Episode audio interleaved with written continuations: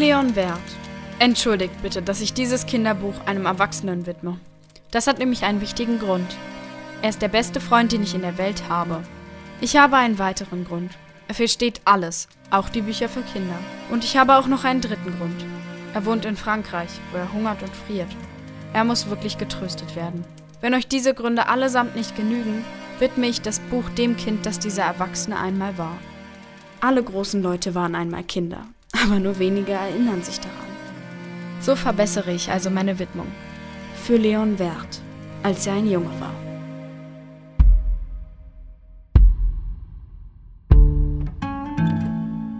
Als ich sechs war, sah ich einmal ein wunderbares Bild in einem Buch über den Dschungel, das wahre Geschichten hieß.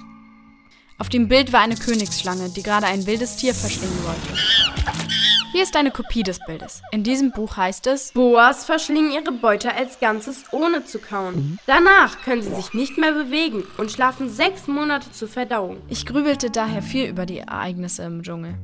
Mit einem Farbstift gelang mir meine erste Zeichnung. Meine Zeichnung Nummer 1. Sie sah so aus. Ich legte mein Meisterwerk den großen Leuten vor und fragte sie, ob ihnen die Zeichnung nicht Angst mache. Sie sagten, Warum sollten wir Angst vor einem Hut bekommen? meine Zeichnung stellte aber gar keinen Hut dar. Es war eine Riesenschlange, die einen Elefanten verdaut. Ich zeichnete also das Innere der Boa, damit es die großen Leute genau erkannten, denn sie brauchten immer Erklärungen. Meine Zeichnung Nummer 2 sah so aus. Die großen Leute rieten mir dann, das Zeichnen von offenen oder geschlossenen Boas bleiben zu lassen und mich mehr mit Geographie, Geschichte, Mathematik und Grammatik zu beschäftigen. So kam es, dass ich im Alter von sechs Jahren eine wunderbare Karriere als Maler aufgab. Ich hatte durch das Scheitern meiner Zeichnungen Nummer 1 und Nummer 2 meinen ganzen Mut verloren. Die großen Leute verstehen nie etwas von selbst. Und für die Kinder ist es viel zu mühevoll, ihnen die Dinge immer und immer wieder von neuem zu erklären. Ich musste also einen anderen Beruf wählen und ich lernte Flugzeuge zu fliegen. Auf meinen Reisen um die Welt sah ich viel Erstaunliches. Ich flog die große chinesische Mauer entlang, sauste die Niagara-Fälle hinab und streifte die Baumkronen des Amazonas-Regenwaldes. Aber die erstaunlichste Geschichte von allen widerfuhr mir in den trostlosen Weiten der Wüste Sahara. Es war eine sternenklare Nacht. Ich war auf dem Weg von Casablanca nach Kairo, als plötzlich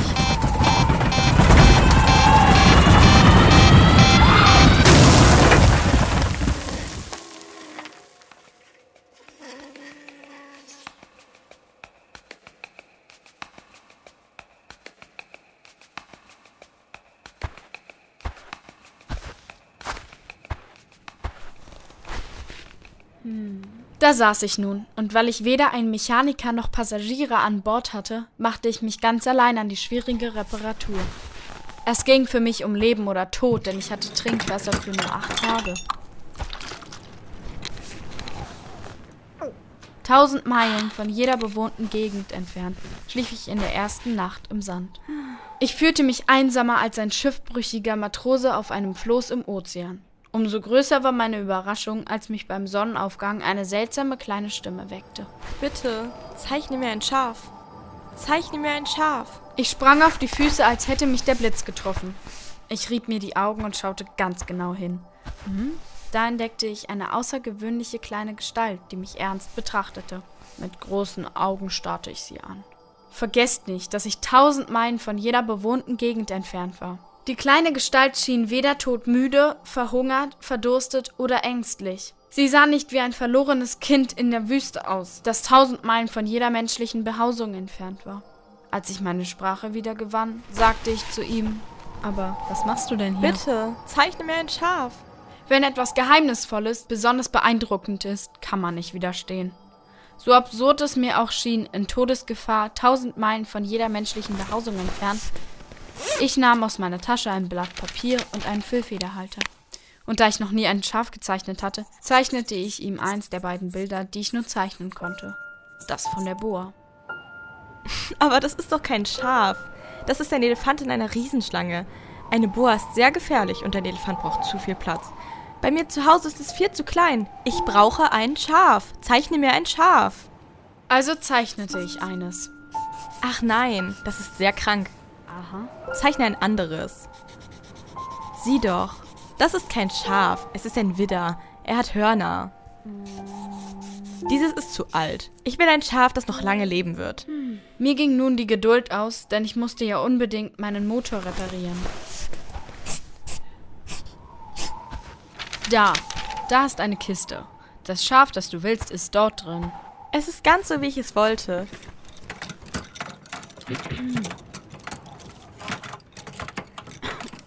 Was ist das für ein Ding? Das ist kein Ding, es fliegt. Es ist ein Flugzeug. Das ist mein Flugzeug. Wie? Bist du vom Himmel gefallen? Ja. Ah, das ist lustig. Du kommst also auch aus dem Himmel. Von welchem Planeten bist du denn her? Kommst du etwa von einem anderen Planeten?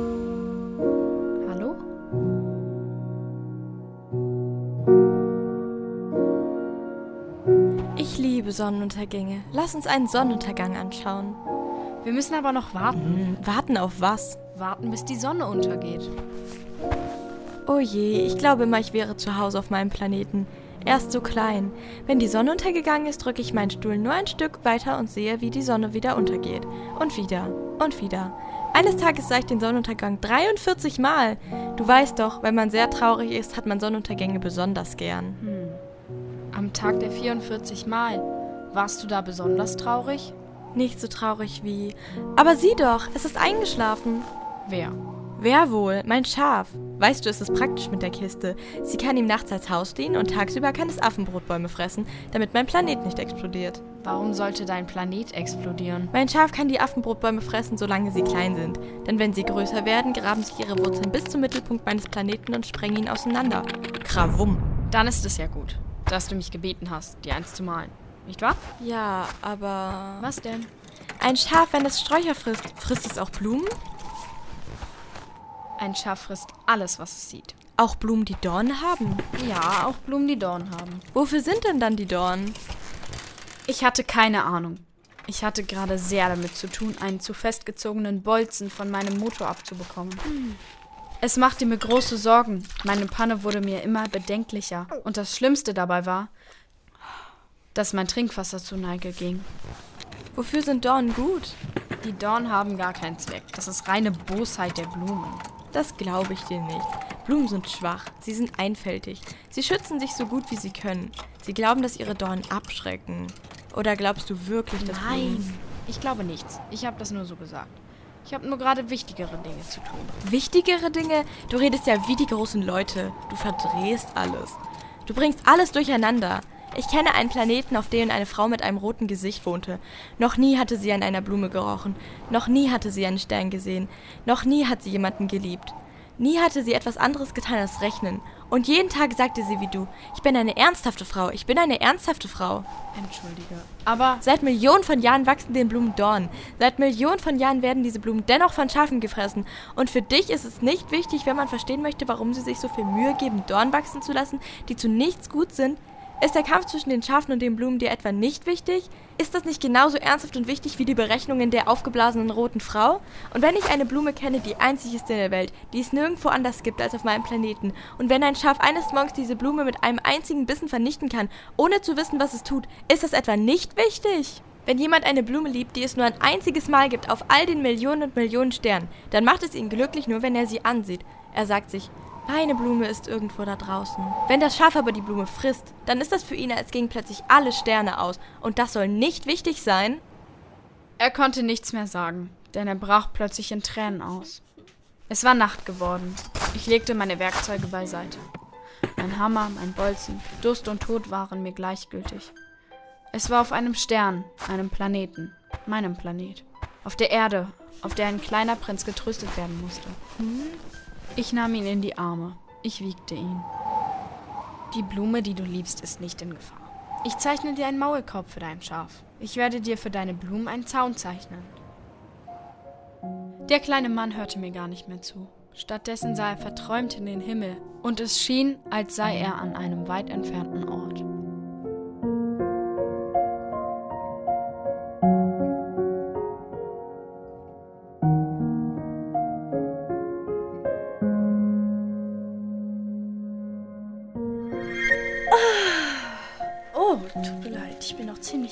Zerzaust. Wie schön du bist. Nicht wahr? Und ich bin zur gleichen Zeit geboren wie die Sonne. Ich glaube, es ist Zeit für das Frühstück. Hätten Sie die Güte, an mich zu denken? Sie können ruhig kaum die Tiger mit ihren Krallen. Es gibt keine Tiger auf meinem Planeten. Und selbst wenn, Tiger fressen kein Gras. Ich bin kein Gras. Natürlich. Entschuldigung. Vor Tigern habe ich keine Angst. Aber mir graut es vor der Zugluft. Besitzen Sie denn keinen Wandschirm? Angst vor Zugluft? Das ist nicht besonders glücklich für eine Pflanze. Diese Blume ist sehr anspruchsvoll. In der Nacht müssen Sie mich schützen. Es ist sehr kalt bei Ihnen zu Hause. Es ist nicht richtig eingestellt. Da, wo ich herkomme. Aber Sie sind als Samenkorn hergekommen. der Wandschirm. Die Rose war ein seltsames Geschöpf. Sie forderte viel, bedankte sich niemals und nahm alles, was der kleine Prinz für sie tat, für selbstverständlich. Zudem liebte sie es, ihm Gewissensbisse zu machen. So war er bald sehr unglücklich geworden. Ich hätte nicht auf sie hören sollen. Man sollte den Blumen nie zuhören. Meine Blume erfüllte meinen ganzen Planet mit ihrem Duft, aber ich wurde nicht glücklich darüber. Blumen sind voller Widersprüche, aber trotz allem. Vielleicht hätte ich nicht fortgehen sollen.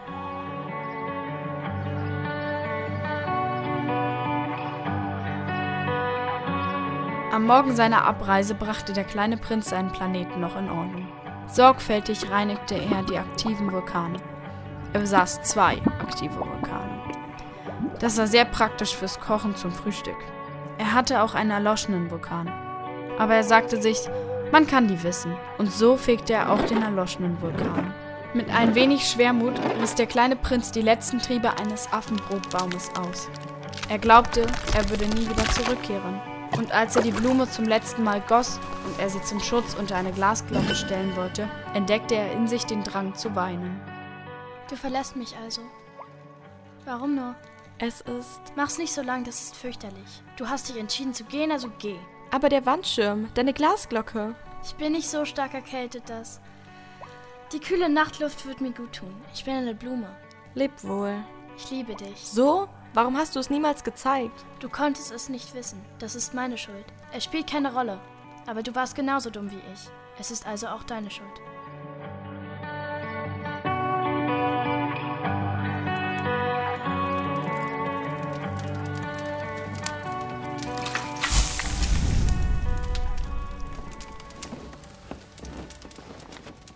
Ich glaube, der kleine Prinz benutzte für seine Flucht einen Zug wilder Vögel.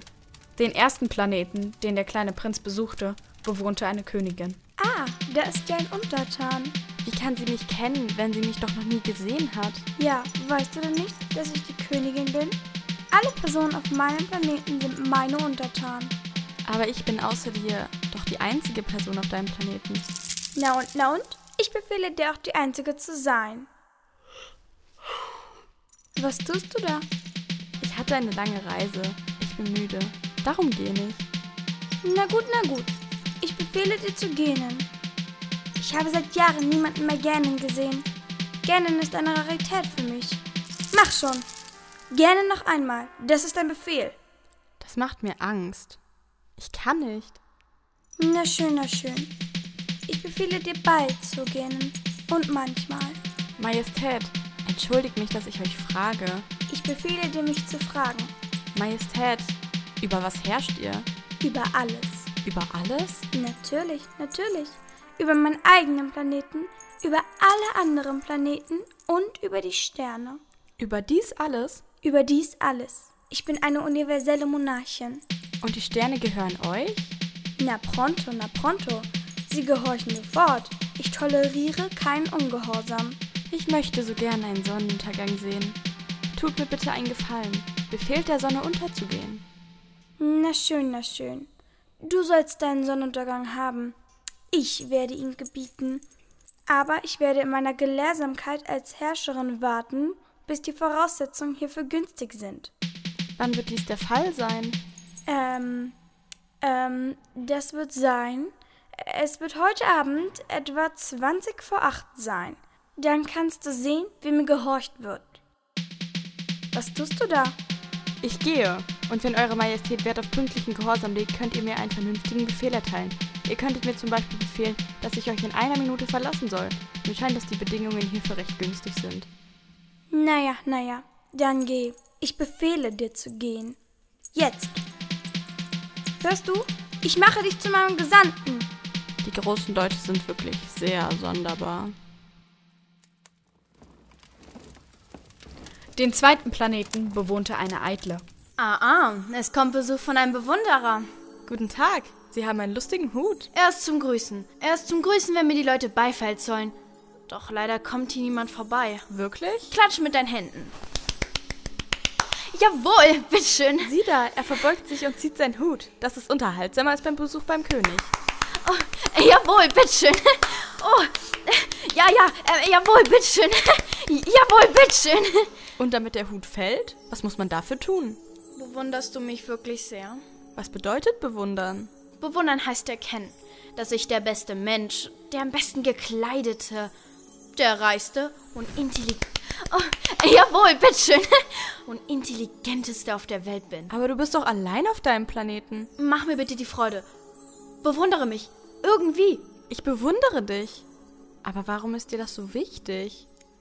Die großen Leute sind wirklich sehr sonderbar.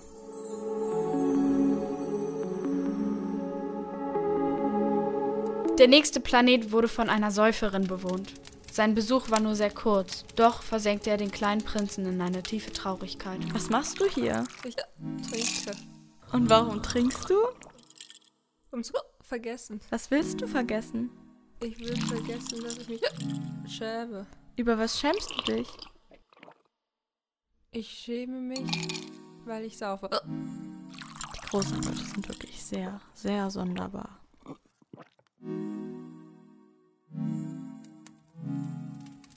Der vierte Planet war der eines Geschäftsmannes. Dieser Mann war so beschäftigt, dass er nicht einmal aufsah, als der kleine Prinz eintraf. Guten Tag. Ihre Zigarette ist ausgegangen. Guten Tag. 15 plus 7 ist 22. 22 plus 6 ist 28. Keine Zeit, sie wieder anzuzünden. 26 plus 5 ist 31. Puh, das macht 501 Millionen 622.731. 500 Millionen was? Was? Du bist noch da? 501 Millionen. Ich habe es vergessen. Ich habe so viel Arbeit. Ich meine es ernst mit Kindereien kann ich mich nicht abgeben. 2 plus 5 ist 7. 501 Millionen was? Seit 54 Jahren lebe ich nun auf diesem Planeten und bin in dieser Zeit nur dreimal gestört worden. Das erste Mal war es vor 22 Jahren ein Käfer, der von wer weiß woher geflogen kam. Er machte einen fürchterlichen Lärm und ich machte vier Fehler bei meiner Berechnung. Das zweite Mal war vor elf Jahren. Ich hatte einen Anfall von Rheumatismus. Ich konnte mich nicht mehr bewegen. Mir fehlte die Zeit zum Herumbummeln. Ich bin ein ernsthafter Mensch. Bin ich. Das dritte Mal ist jetzt. Ich sagte 501 Millionen. Millionen von was? Millionen von diesen kleinen Dingern, die wir manchmal am Himmel sehen. Fliegen? Nein, die kleinen Dinger, die glänzen. Bienen? Natürlich nicht. Kleine goldene Dinger, die die faulen tagträumend machen. Aber ich bin ein ernsthafter Mensch. Bin ich. Ich habe keine Zeit zum Träumen. Ah, die Sterne. Korrekt, Sterne. Und was willst du mit diesen 500 Millionen Sternen? 501.622.731. Ich bin ein ernsthafter Mensch. Ich bin äußerst genau. Und was willst du mit diesen Sternen tun? Was ich damit tun kann? Ja, Nix, ich besitze sie. du besitzt die Sterne? Ja, natürlich. Aber ich kenne eine Königin, die... Könige besitzen nichts. Sie herrschen über. Das ist etwas ganz anderes. Und was nützt es dir, die Sterne zu besitzen? Sie machen mich reich. Und was nützt dir dieser Reichtum? Ich kann andere Sterne kaufen, wenn sie gefunden werden. Er ist ein bisschen wie der Säufer. Was? Und was machst du mit all den Sternen? Ich verwalte sie. Ich zähle sie und zähle sie immer wieder. Das ist sehr schwierig. Aber ich bin eine sehr ernsthafte Person. Ich besitze eine Blume, die ich jeden Tag gieße. Ich besitze drei Vulkane und jede Woche kehre ich sie. Ich kehre sogar den erloschenen Vulkan. Man kann nie wissen. Es ist gut für meine Vulkane und es ist auch gut für meine Blume, dass ich sie besitze. Aber du nützt den Sternen gar nichts. Da riss der Geschäftsmann den Mund auf, aber er fand keine Antwort und der kleine Prinz verschwand. Die großen Leute sind tatsächlich sehr sonderbar. Der fünfte Planet war auch sehr sonderbar. Es war der kleinste Planet von allen. Er hatte gerade genug Platz für eine Straßenlaterne und eine Laternenanzünderin. Der kleine Prinz konnte sich gar nicht erklären, wozu man irgendwo im Himmel, auf einem Planeten ohne Haus und sogar ohne Bevölkerung, eine Straßenlaterne und eine Laternenanzünderin benötigt. Guten Morgen. Warum hast du die Laterne gelöscht? Gute Nacht. Anordnung. Guten Morgen. Und warum hast du sie nun wieder gelöscht? Anordnung. Aber. Gute Nacht. Hä? Guten Morgen. Gute Nacht. Guten Morgen. Ich will sie nicht unterbrechen in ihrer wichtigen Arbeit. Ihr Planet dreht sich so schnell, dass sie nie eine Pause machen kann. Gewiss würde sie von allen anderen verachtet werden. Von der Königin, von der Eitlen, von der Säuferin und vom Geschäftsmann. Aber sie ist die einzige, die mir nicht lächerlich erscheint. Es ist vielleicht, weil sie nur an andere Dinge denkt als an sich selbst. Er warf einen Blick auf den Planeten der Geografin. Noch nie hatte er einen so majestätischen Planeten gesehen. Er ist sehr schön, ihr Planet. Gibt es hier auch Ozeane? Das weiß ich nicht. Ah, und Berge? Auch das kann ich nicht wissen. Und Städte und Flüsse und Wüsten? Kann ich auch nicht. Aber Sie sind doch ein Geograf. Das ist richtig, aber ich bin kein Entdecker. Mir fehlt es ganz an Entdeckern. Nicht der Geograf geht die Städte, Flüsse, Seen, Meere und Wüsten zählen. Der Geograf ist zu wichtig, um durch die Welt zu streifen. Er verlässt sein Büro nie, aber er empfängt die Entdecker. Er befragt sie und notiert sich ihre Erinnerungen. Und wenn ihm ihre Erinnerungen bedeutungsvoll erscheinen, stellt der Geograf eine Untersuchung über den Charakter des Entdeckers an. Warum? Weil ein Entdecker, der lügt, eine Katastrophe über die Geografiebücher hereinbrechen würde. Ebenso wie ein Entdecker, der zu viel trinkt. Warum? Weil Säufer doppelt sehen. Der Geograf würde zwei Berge vermerken, wo es nur einen gab. Ich kenne jemanden, der würde ein schlechter Entdecker sein. Du kommst doch von weit her. Du bist ein Entdecker. Du musst mir deinen Planeten beschreiben. Nun, Oh, bei mir zu Hause ist es nicht sehr interessant. Es ist sehr klein. Ich habe drei Vulkane, zwei aktive Vulkane und einen erloschenen. Aber man kann ja nie wissen. man kann nie wissen. Ich habe auch eine Blume. Wir notieren Blumen nicht, Wieso nicht? Sie sind das Schönste. weil Blumen vergänglich sind. Was bedeutet vergänglich? Es bedeutet vom baldigen Verschwinden bedroht. Ist meine Blume auch vom baldigen Verschwinden bedroht? Natürlich. Meine Blume ist vergänglich? Und sie hat nur vier Dornen, um sich gegen die Welt zu erwehren. Und ich ließ sie allein zu Hause zurück. Was raten Sie mir? Was soll ich besuchen? Hm, den Planeten Erde. Er hat einen guten Ruf. Der siebte Planet war also die Erde. Die Erde ist kein gewöhnlicher Planet. Um euch eine Vorstellung von ihrer Größe zu geben, will ich euch sagen, dass es vor der Entdeckung der Elektrizität notwendig war, eine regelrechte Armee von 462.511 Laternenanzündern auf allen sechs Kontinenten zu beschäftigen. Aus der Ferne betrachtet hatte dies einen wunderbaren Effekt. Die Bewegungen dieser Armee wurden organisiert wie die eines Opernballettes. Zuerst kamen die Laternenanzünder aus Neuseeland und Australien. Nachdem sie ihre Lampen angezündet hatten, gingen sie schlafen. Die nächsten Tanzschritte vollbrachten die Laternenanzünder aus China und Sibirien. Auch sie wurden hinter die Kulissen gewinkt. Danach waren die Laternenanzünder Russlands und Indiens an der Reihe. Dann die aus Afrika und Europa. Dann die aus Südamerika. Dann die aus Nordamerika. Und sie irrten sich noch niemals in der Reihenfolge ihres Auftretens. Das war großartig. Nur der Anzünder der einzigen Laterne am Nordpol und sein Kollege von der einzigen Laterne am Südpol führten ein Leben voller Müßiggang und Wohlbehagen. Sie arbeiteten gerade zweimal im Jahr. Als der kleine Prinz auf die Erde kam, war er überrascht, niemanden zu Gesicht zu bekommen. Hallo? Hallo? Wer bist du? Wer bist du? Wer bist du? Seid meine Freunde. Ich bin allein. Ich bin allein, allein, allein. Hallo? Wer bist du?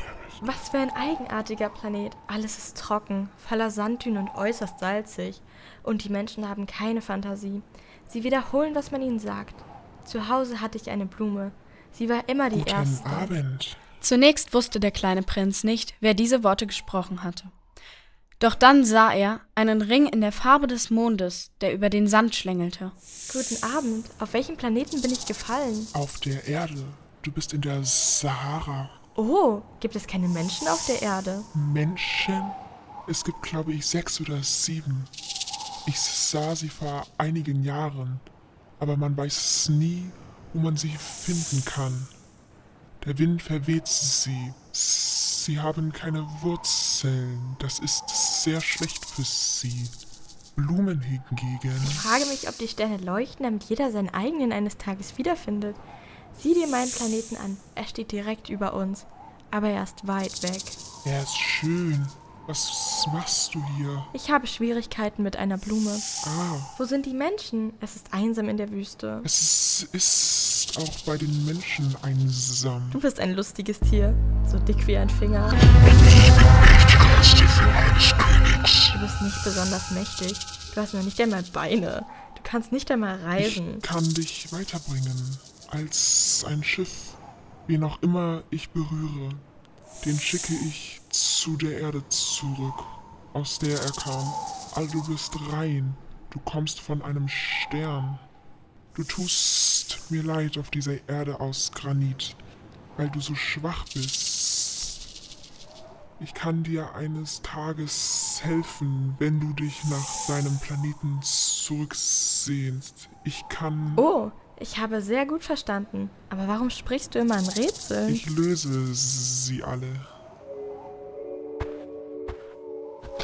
Der kleine Prinz war schon lange durch Sand, Felsen und Schnee gewandert. Da entdeckte er endlich eine Straße.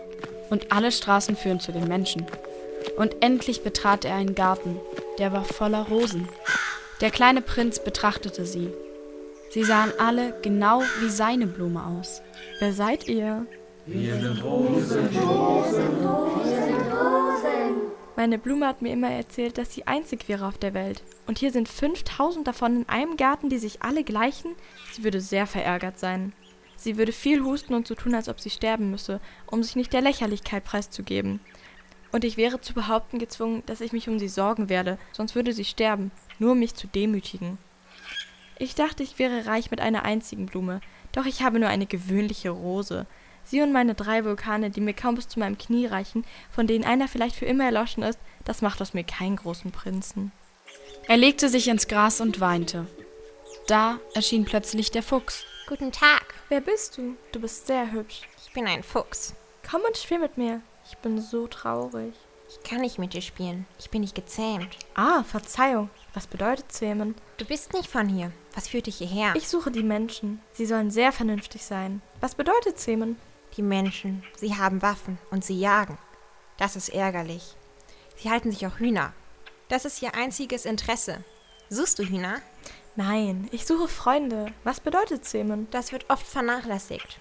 Es bedeutet sich vertraut miteinander machen. Vertraut machen? Natürlich. Du bist für mich nur ein kleiner Junge.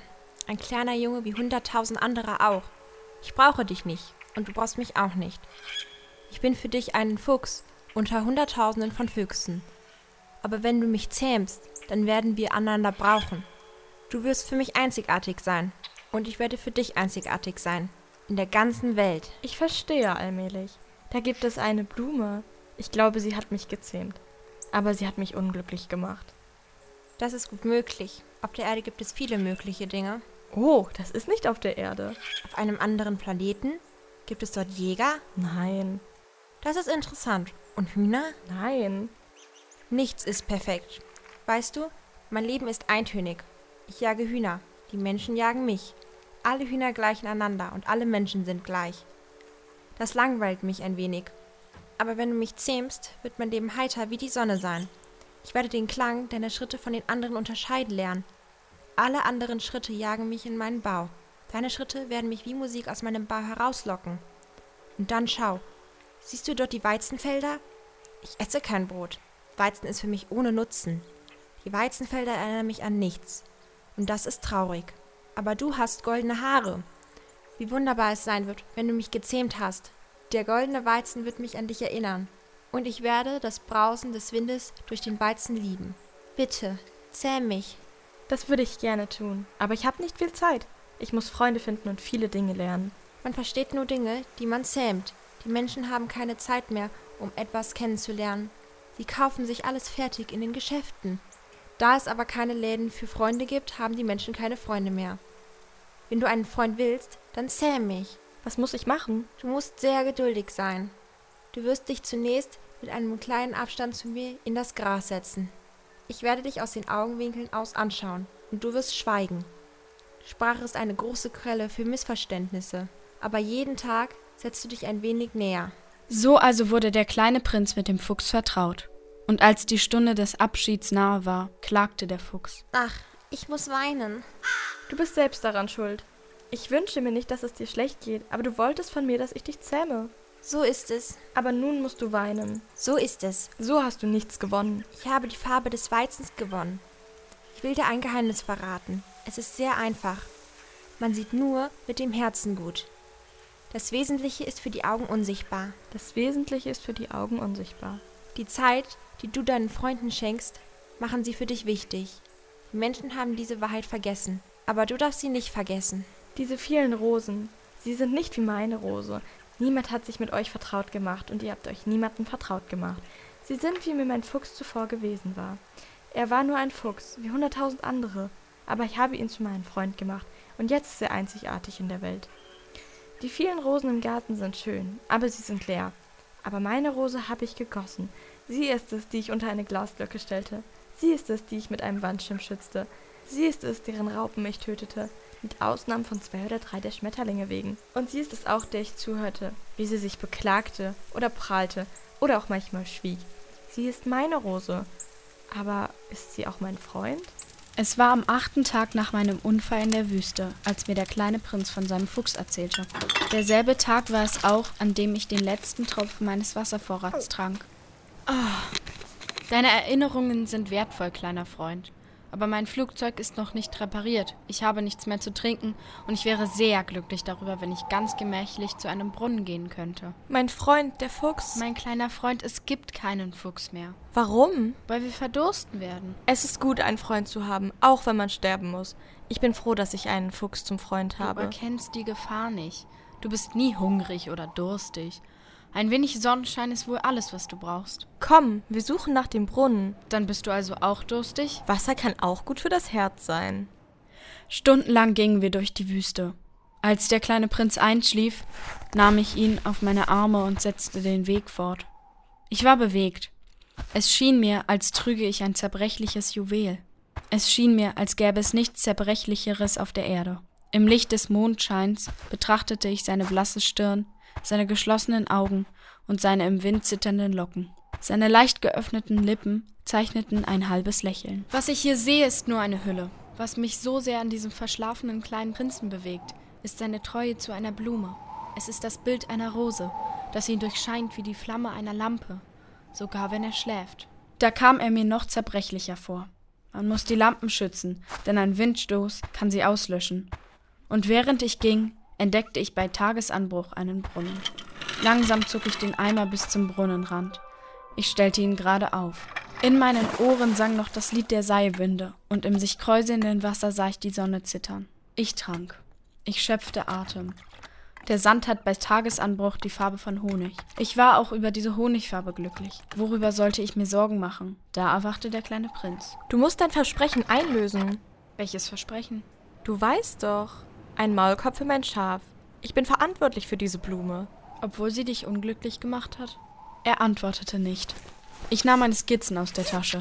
Der kleine Prinz betrachtete sie. Dein Fuchs. Seine Ohren. Sie sehen ein wenig wie Hörner aus. Und sie sind zu lang. Du übersiehst, kleiner Mann.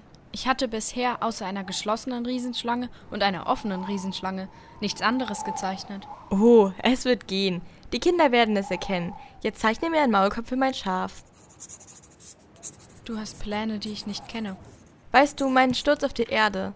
Morgen ist der Jahrestag davon. Ich landete ganz hier in der Nähe. So ist es also kein Zufall, dass du an dem Morgen, als ich dich vor acht Tagen traf, so ganz allein, tausend Meilen von jeder bewohnten Gegend entfernt, spazieren gingst? Du gingst zu dem Punkt zurück, wo du gelandet warst? Du musst jetzt an die Arbeit. Du musst wieder zu deiner Maschine zurückgehen. Ich warte hier auf dich. Komm morgen Abend wieder. Ich ging, aber ich war beunruhigt.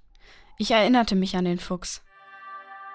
Man könnte ein wenig weinen, wenn man gezähmt wurde.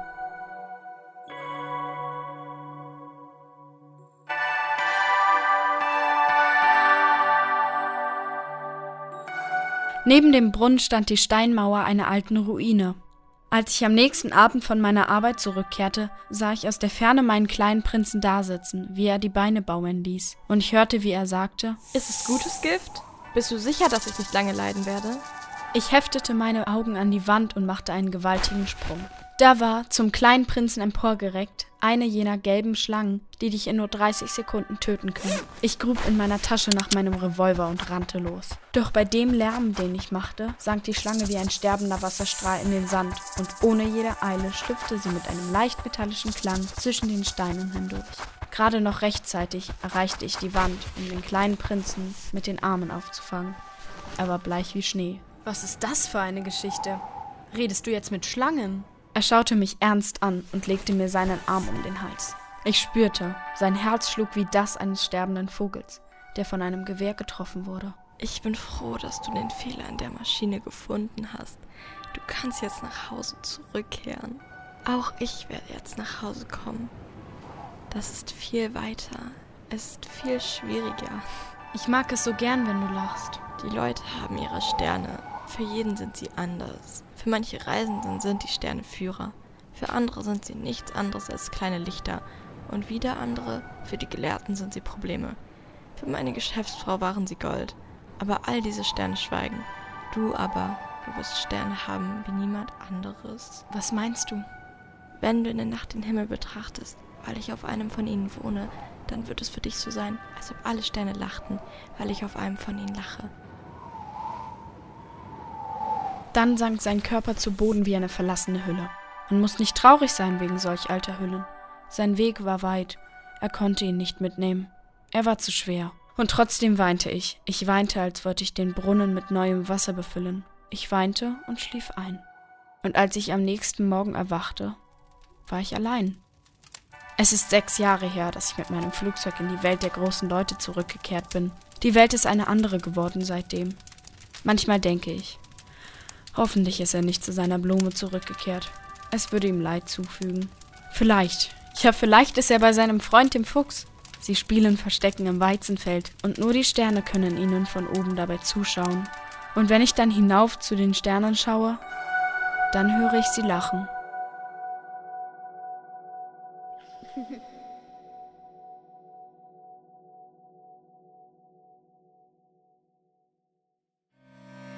Die Workshop-Gruppe Hier und Jetzt präsentierte euch in einer werkneuen Hörspielproduktion Der kleine Prinz von Antoine de Saint-Exupéry mit den Stimmen von Luise Fritsch als Pilotin, Solaire Klein als der kleine Prinz, Liv Dahle als Fuchs, Schlange und Säuferin, Noah Pohl als Geschäftsmann und Echo, Sarah Belgert als Rose, Sophie Silberberg als Geografin, Amelie Rode als Eitle, Marlene Simon als Königin, Sora Petrov als Forscherin und Mina Akkus als Erwachsene. Workshopleitung, Aufnahme und Produktion Jan Fabio Kaschub. Gefördert wurde unser Projekt aus Mitteln der Initiative Stark trotz Corona. Vielen Dank.